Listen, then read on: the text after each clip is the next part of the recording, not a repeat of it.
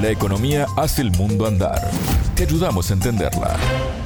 Desde Montevideo comienza el segmento de economía de Sputnik. Contante y sonante. Lo saluda Martín González y me acompaña Natalia Verdún. ¿Cómo estás, Natalia? Muy bien, Martín. El 27 de junio se cumplen 50 años del golpe de Estado que abrió 12 años de dictadura cívico-militar en Uruguay y en esta edición hablaremos del pilar económico de ese régimen. El tema.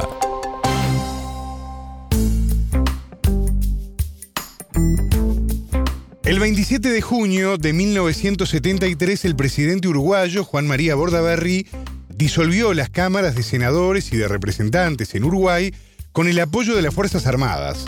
Comenzó, como decíamos en la introducción, un periodo de 12 años de dictadura. Desde hacía tiempo el país vivía un profundo estancamiento económico. ¿Qué papel jugó esta situación en el autoritarismo, Natalia? Desde 1957 Uruguay vivía ese estancamiento al que vos hacías referencia tras varios años denominados de las vacas gordas. Esto provocó tensiones y un proceso que va a derivar en la conformación de la Convención Nacional de Trabajadores, del partido político de izquierda Frente Amplio y en la lucha armada. Para este contante y sonante conversamos con el economista Daniel Olesker, ex ministro, ex senador y ex docente de la Facultad de Economía de la Universidad de la República, quien explicó que a partir de esto el gobierno implementó un modelo de reactivación económica sobre la base de la caída del salario. Olesker lo denomina LACE, liberal, aperturista, concentrador y excluyente. El economista dio cuenta de tres momentos relevantes para comprender la instalación de ese modelo. El 28 de julio, cuando se decreta la pseudo congelación de precios y salarios, digo pseudo porque los salarios eh, debían ajustarse el primero de julio y tres días antes, después de una inflación en el semestre de 63%, se les congela. Entonces, para los precios no fue una congelación, o sea, fue, pero, pero después de que había aumentado sustantivamente. Ese es el primer momento. El segundo momento es el gobierno de Juan María Bordaberry, que inicia con una caída de salario real que es la segunda más importante de la vida del país. Hubo que esperar hasta el 83 para que hubiera una caída anual, ¿no? Porque durante la dictadura cayó todos los años, ¿no?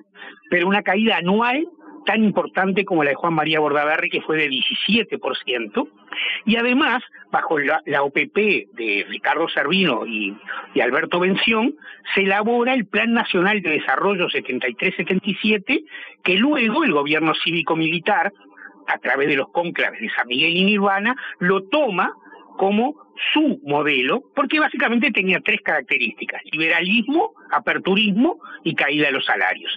Entonces, bueno, y el tercer momento obviamente es el 27 de junio, ¿no? Entonces, esta es la característica, estancamiento, aumento de las luchas sociales y un gobierno en el 72 que inicia fuertemente ese modelo a través de un Plan Nacional de Desarrollo y una caída del salario real. Olesker decía que el modelo es liberal, aperturista, concentrador y excluyente. Hay poca intervención del Estado entonces. Exacto, ese es uno de los principios de ese modelo, pero tiene más, lo escuchamos el objetivo central era que el Estado se retirara de la actividad económica, porque era un obstáculo al crecimiento. La segunda era la apertura externa. Uruguay era una economía muy protegida respecto al resto del mundo. A mí me tocó ser, era estudiante, un estudio sobre la protección y los niveles de protección podían ser 300, 400% para importar un producto, digamos, ¿no? O sea, se multiplicaba por cuatro o por cinco. Entonces había que desarmar esa protección, tanto en lo comercial como en lo financiero. En Uruguay no ingresaban capitales libremente hasta el 74. Es decir, eh, la moneda era obligatoria, la moneda nacional. Algunos jóvenes se extrañarán, pero no se podía comprar una casa en dólares, no se podía depositar en dólares, ¿no? Es decir, bueno, todo eso era la, apertura. Y la tercera, ¿ah? la recuperación de la ganancia a través de una reducción del salario real. El plan decía que era para que la economía se reactivara y posteriormente el salario recuperara cuando la economía mejorara su productividad. Eh, hoy le llamamos la teoría del derrame, ¿no? En aquella época le llamábamos la distribución tardía, digamos, ¿no? Cosa que nunca ocurrió finalmente. La política económica llevada adelante por el gobierno cívico-militar tenía cuatro componentes. Uno era la baja salarial, que según el economista y ex ministro uruguayo Daniel Olesker, es la base de la dictadura porque no hubiera sido posible en Uruguay una rebaja sostenida, como la quiso Juan María Bordaberry, seguirla después, en un contexto democrático con la fuerza de las organizaciones sindicales, políticas, armadas, etcétera, ¿no?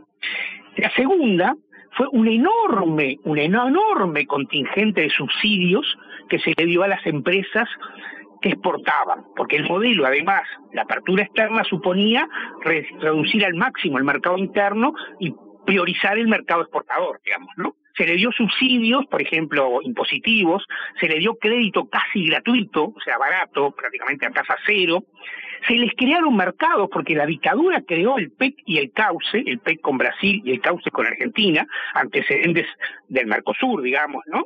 Eso, se, hizo una reforma tributaria en la que se eliminaron el, impuesto a la renta, a las personas físicas, el impuesto a las actividades financieras, el impuesto a la actividad bancaria, y se generalizó, ahí va, se generalizó este, el IVA, se aumentaron los aportes, perdón, se redujeron los aportes patronales a la seguridad social de 30 a 14%, o sea, como parte de reducir el costo laboral a las empresas. Lo tercero fue una gran liberalización financiera para que ingresaran capitales por doquier, digamos, Acordate que en aquella época estaban los petrodólares, ¿no? que no sabían dónde, dónde ponerse. Es decir, el, el, shock petrolero de octubre del 73 había generado un gran aumento de ingresos en los países petroleros y sus economías internas no tenían capacidad de absorber ese aumento, ¿no?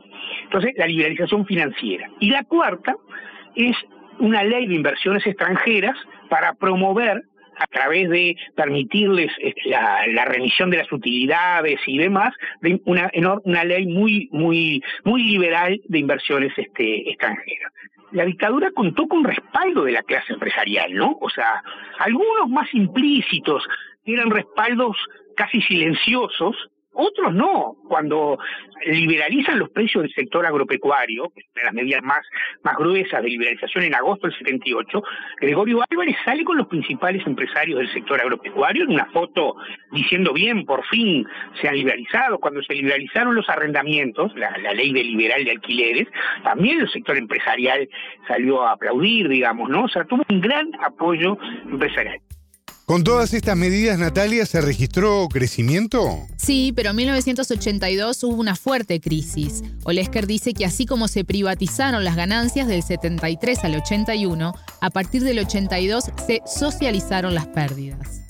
Porque volvió a caer el salario real, volvió a caer el empleo y además, esto daría para una nota específica sobre esto, porque hicimos un libro sobre esto, ¿eh? el gobierno, el Banco Central, le compró a los bancos privados, básicamente al, Citibank y al Banco of America, pero después se generalizó a todos, las carteras morosas que tenían, el gobierno se quedó con las deudas y le dio el dinero para que los bancos eh, salvaran sus carteras, sus, ganancias, digamos. ¿Qué pasó, Natalia, con el salario real a partir de 1985? Cuando se recupera la democracia. El país llega a ese año con una deuda pública externa de casi 5 mil millones de dólares. Esto es equivalente a un año de Producto Bruto Interno. Desempleo del entorno del 15% y un salario real casi a la mitad de lo que era en 1973. Con la recuperación democrática se restauraron los consejos salariales y se registró una recuperación de 30% en los primeros años. Cuando uno hace el balance de los 20 años, dice, el Frente llegó al gobierno con un salario real que 20 años después era un por ciento más, un por ciento más 20 años después que, salía la dictadura.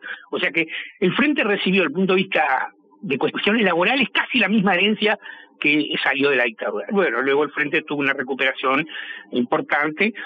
Si tú me preguntas ahora, bueno, es, eh, la recuperación con el Frente llegó el 2019 al salario real del 76 más o menos. O sea, no, no la recuperación total. Es verdad que esas cifras, cuando son de tan largo plazo, son difíciles de comparar porque eh, hay distintos productos de consumo, en fin. Pero si lo miras estrictamente por salario real, eh, salario versus inflación, el salario del 2019 es más o menos el del 75-76 por ahí. Por último, el economista se refirió a lo que permanece hasta hoy de las medidas económicas tomadas durante la dictadura. Una de las cosas que persiste hoy es la liberalización financiera, ¿no? Hoy hay plena liberalización financiera, igual que, la que se mejorada, porque hay más control sobre los bancos, en fin, desde el punto de vista instrumental, más mejorada, pero desde el punto de vista conceptual, es la que se hizo entre el 74 y el 76 en la liberalización financiera. Es una herencia que para algunos es buena, porque hay quienes sostienen que el país está bien que haya una plena libertad de movimiento de capitales, otros creemos que debería haber mayores regulaciones, pero en todo caso es una herencia. La otra herencia en este mismo sentido, en este mismo sentido, es la libertad de precios. O sea, Uruguay tenía hasta el 78 un sistema de precios muy regulado, ¿no? Muy regulado. A partir del 75 se fueron liberalizando, en el 78, como te comenté hoy, se liberalizaron los agropecuarios y los alquileres, y prácticamente quedó todo liberalizado, salvo, bueno, las tarifas públicas, obvio, porque son del Estado, y la leche. Y eso no se volvió a, no, volvió a haber controles de no volvió a regulación de precios. Y eso también es una discusión, porque hay quienes sostienen que, eh, bueno, el mercado asigna bien y que el Estado tiene que intervenir a través de defensa del consumidor cuando hay problemas de monopolios, pero que si no tiene que dejar libremente. Y otros que pensamos que el control de precios y la regulación de precios es una cosa buena hacer. Esas son como dos herencias que hoy existen, que se construyeron en esos años, pero que siguen porque de alguna manera todos los gobiernos que pasaron mayoritariamente tenían una visión positiva. Después está obviamente el tema de la concentración de la riqueza. Esa es una herencia que por más que vos mejoraste el salario, es decir, se construyó, digamos, un, un fortalecimiento del, del, capital empresarial concentrado que se revirtió bastante en los gobiernos del frente en términos de desigualdad, pero es una herencia que fortaleció a determinados sectores del empresariado local y transnacional y bueno, es una herencia obviamente negativa, ¿no? Escuchamos al economista uruguayo Daniel Olesker, ex ministro, ex senador y ex docente de la Facultad de Economía de la Universidad de la República. Muchas gracias, Natalia. De nada, las órdenes. Contante y sonante desde Montevideo.